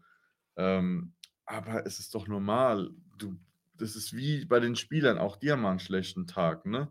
Oder auf der Arbeit. Du bist auch nicht jeden Tag hochmotiviert auf der Arbeit so. Klar ist es dann so. Und dann, wenn halt Leute es gibt halt auch einfach Leute, die gehen auf 'n Stehplatz. 1., weil die Karte billiger ist und 2., weil sie einfach gerne stehen beim Fußball gucken. So, die hocken sich halt nicht 90 Minuten lang gerne hin in 'nem Stadion.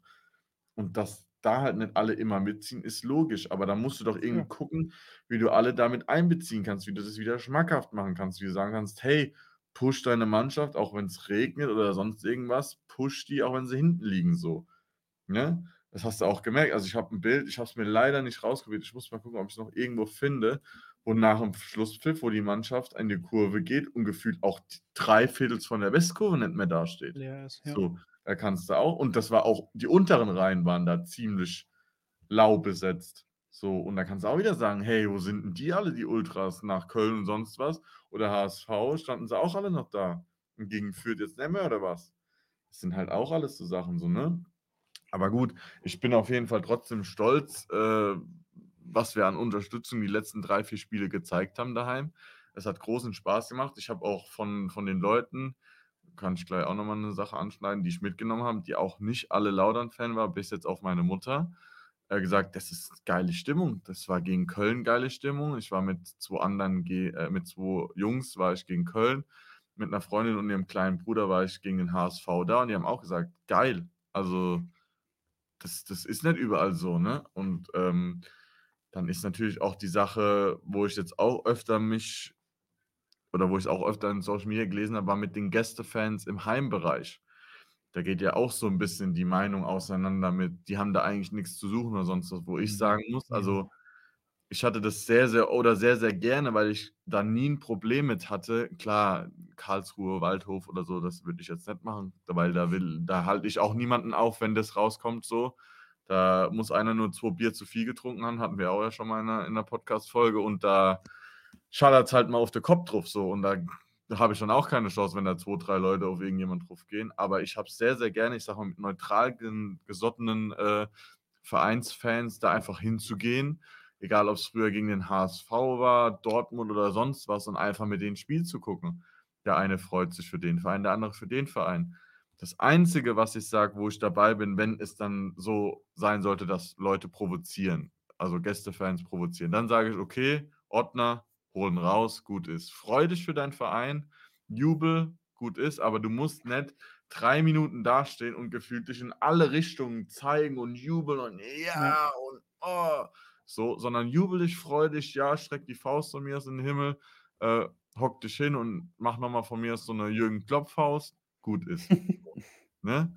Ich ja, würde ich jetzt irgendwie, keine Ahnung, in ah, fällt mir jetzt grad in Dortmund oder so auf irgend 'ner Haupttribüne oder so was sitzen, da würde ich doch auch nicht 5 Minuten stehen und jubeln, sondern würde mich freuen, weil 1. komme ich mir persönlich dann dumm vor, wenn ich da gefühlt so mit 3, 4 anderen gefühlt auf der ganzen Seite verteilt irgendwo stehe und dann vereinzelt jubel.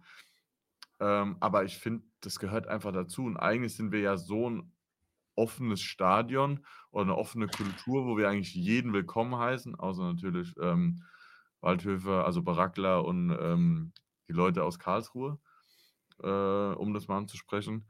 A ansonsten verstehe ich das nicht, wieso man die Leute da nicht hin wenn die sich 'ne Karte kaufen, kaufen sie sich eine. Und die Sache ist, theoretisch kommst du ja gar nicht so leicht an normale Karten ran weil du ja dafür irgendwie entweder, hm, Mitglied sein musst oder Dauerkartenbesitzer oder so was. Also Ja, heißt, ja. haben die wahrscheinlich irgendwo von 'nem FCK-Fan die gekauft. Und dann habe ich auch ganz oft gelesen von wegen: „Ah, die schnappen Laudern-Fans die Karten weg.“ Und wo ich dann gesagt habe: „Also entweder waren die im freien Verkauf, da hat nun mal jeder Zugriff dafür, oder es hat irgend 'nen Mitglied oder Dauerkartenbesitzer gesagt: ‚Hey, ich habe so und so viel Karten, ne, hier und da.‘“ Aber dann so was wegen Aufstand zu machen, das fand ich war die letzte Zeit auch so 'n bisschen, grade halt bei den ausverkauften Spielen. Ich denke mal, heute hat sich keiner beschwert. Ähm, aber das sind so Sachen, wo ich immer sage, da wird immer mit zweierlei Maß gemessen. Und wo ich auch noch mal sagen muss, was ich heute auch wieder erlebt habe, ich weiß nicht, ob du's mitbekommen hast, war auch auf der Nordtribüne, dass sich irgendwie 2 Lautern-Fans sogar geboxt haben. Ich weiß nicht, warum's dazu gekommen ist. Die sind dann Mhm. runtergelaufen. Der eine hat irgendwie am Ohr oder so was geblutet. Habe ich mir gedacht: „Ey Männer, ihr seid Fans vom gleichen Verein, warum prügelt man si oder warum boxt man sich da?“ Aber es gibt halt wirklich überall Idioten, muss man leider so sagen. Ähm, aber ich hoffe, dass wir jetzt, wie du sagst, gegen Wiesbaden dass es da wieder, ich sage mal, 'n anschaulicheres Spiel gibt, ähm, weil ich jetzt Wiesbaden auch nicht als Übermannschaft einschätzen würde. Ähm, die haben vielleicht auch 'n bisschen Momentum. Ähm, Aber ansonsten denke ich, grade wenn wir uns jetzt die Woche gut regenerieren, gut drauf vorbereiten, an unseren Schwachpunkten von den letzten 2, 3 Spielen arbeiten, dann vielleicht mit 'ner Überraschungsaufstellung da reingehen, wo vielleicht auch für wen nicht so vorhersehbar ist, wo sie sich nicht so gut einstellen können und dann einfach wieder hoffentlich 3 Punkte mitnehmen können. Ich würde jetzt noch grad zum Abschluss noch mal mit dieser Fan-Thematik noch mal drauf eingehen, weil gegen Köln hat auch neben mir 'n Köln-Fan von der Allgemeinen Zeitung gesessen und bei so was, wie du sagst, wenn die sich daneben benehmen würden, wenn der mich da anbrüllen würde, was weiß ich, das wäre dann noch was anderes. Aber, ähm, ich habe dann in der Halbzeit ich habe den gefragt, was der zu zum Baumgart sagt und was ich ja gesagt habe mit diesem er besteht drauf, schön Fußball zu spielen und habe ich Mhm. gesagt: „Es funktioniert ja augenscheinlich nicht“, was er dazu sagt. Oder, ähm, habe ich ihn gefragt, ob er irgendwie einschätzen kann, wie feste Baumgart noch so im Sattel sitzt. Und das ist dann Mehrwert, weil ich von Köln, außer Ja. das, was mal im Kicker steht, gar keine Ahnung habe. Und wenn ich mich mit jemand, der sich beruflich der in Köln wohnt oder so und wirklich eingefleischter Köln-Fan ist, dann ist es 'n Mehrwert irgendwie. Dann habe ich was davon und wenn der noch was vom FCK wissen will, dann erkläre ich ihm das auch gerne. Und das ist ja dann wieder was Cooles. Und wenn du neben dir 'n Schalke-Fan oder so sitzen hast, der cool ist und du kannst dich irgendwie austauschen oder so, dann ist das doch was Cooles. Also und vielleicht einfach zum Abschluss, weil wir's ja auch noch mal mit den Fans hatten. Eins muss man festhalten, was ja wirklich immer so ist und du merkst halt dann, wer sich Auswärtsfahrten antut und wer nicht. Die Auswärtsfans sind immer bombastisch. Auch vielleicht jetzt gegen Wiesbaden, vielleicht noch 'n bisschen gemischter, weil die Distanz nicht so krass ist. Aber wenn sich Leute freitags abends irgendwie nach Pauli begeben, das machen wirklich nur die, die sagen: „Okay, Vollgas und geile Choreo und wir reißen hier die Hütte ab.“ Das ist halt immerhin der Vorteil. Du siehst dann schon, wer zu Hause gegen HSV die Hütte voll macht. Da ist sind immer noch die harten Jungs dabei, die Leute, die Stimmung machen, aber auch die, die Fußball gucken wollen, wirklich Fußball schauen mit ihrem Bierchen, was weiß ich, und dann pünktlich kommen und pünktlich gehen. Und auswärts, das tut sich halt wirklich wie damals 3. Liga Würzburg, erinnere ich mich, wo's um 'n Aufst mitten im Aufstiegskampf kurz vor Saisonende, wo's geschneit hat, wo das Spiel 'ne Stunde verschoben wurde. Ey, die Leute, die da hingehen, das sind hart das sind wirklich die, die alles machen. Das sind die Vielfahrer und die reißen jedes Mal die Hütte ab. Und das wird auch gegen Wiesbaden so, denke ich, genauso sein. So, Schlusswort. Denke ich auch. Denke ich auch. Ne, ist würde ich so unterschreiben und ich glaube auch grade die, die sich so Fahr und nicht nur jetzt irgendwie samstags 20:30 HSV oder so was, ne? Da haben die meisten Zeit, das zu machen, aber sondern so was wie jetzt Köln dienstags abends, ne? Köln liegt auch Ja. nicht grad um die Ecke von Kaiserslautern. Ähm, da waren ja auch einige Köln-Fans haben dabei 90 Minuten Gas gegeben, muss man auch Ja, mal genau. Props Und es waren einige und es waren mehr als die Fürther heute, wo man sagt, samstags ist eigentlich, ne, angenehmer. Da kannst Ja. du gefühlt freitags abends nach der Arbeit irgendwie anfahren, von mir aus übernachten. Ähm, aber das so Fans, die sollte man in Ehren halten, wenn sie sich dann auch gut benehmen, ne? Das muss man natürlich auch dazu sagen. Aber das ist die also, die haben meinen tiefsten Respekt dafür, wie du sagst, so Würzburg oder auch Werl oder so was, so Auswärtsfahrten, die sich so Menschen antun, muss man ja schon fast sagen, ähm, für ihren Verein und dann wirklich auch 90 Minuten supporten. Das ist wirklich die Ja. Fans, die sind so mit das Fundament von 'nem Verein. Ja, Und jeden Fall. natürlich hast du davon nicht 25.000 so, ne? Klar, Zudem, ja. um das noch mal abzuschließen, weil, äh, die sind dann auch wahrscheinlich die, die oft ganz unten in der Kurve ste oder in der Westkurve stehen. Ähm, deswegen bin ich da absolut deiner Meinung, finde das einen sehr guten Schlusspunkt. Gut. Sehr schön. Dann würde ich sagen, deine Worte sind wie immer die letzten. Vielen Dank fürs Zuschauen auf YouTube und fürs Zuhören bei sämtlichen Podcast-Plattformen und hoffentlich, dass wir gegen Wiesbaden einfach irgendwie 2:1, 3:1, von mir aus auch zu 0 einfach gewinnen, damit nicht diese berühmte FCK-Umfeld-Negativstimmung wirklich dann hochkocht, wo es dann wieder hausgemachte Probleme gibt. Sehr schön. Vielleicht noch zum Ti Gut. zum Abschluss dein Tipp? Tipp: 3:1. Gut, hatte ich Der auch im Kopf, Klassiker. 3:1. Der Klassiker, genau. Ne, dann Gut. sehr schön. Vielen Dank auf jeden Fall. Gerne, gerne. Und dann sehen wir uns beim nächsten Mal wieder. Beim nächsten Haut Mal. rein. Jawohl. Tschau. Tschau, tschau.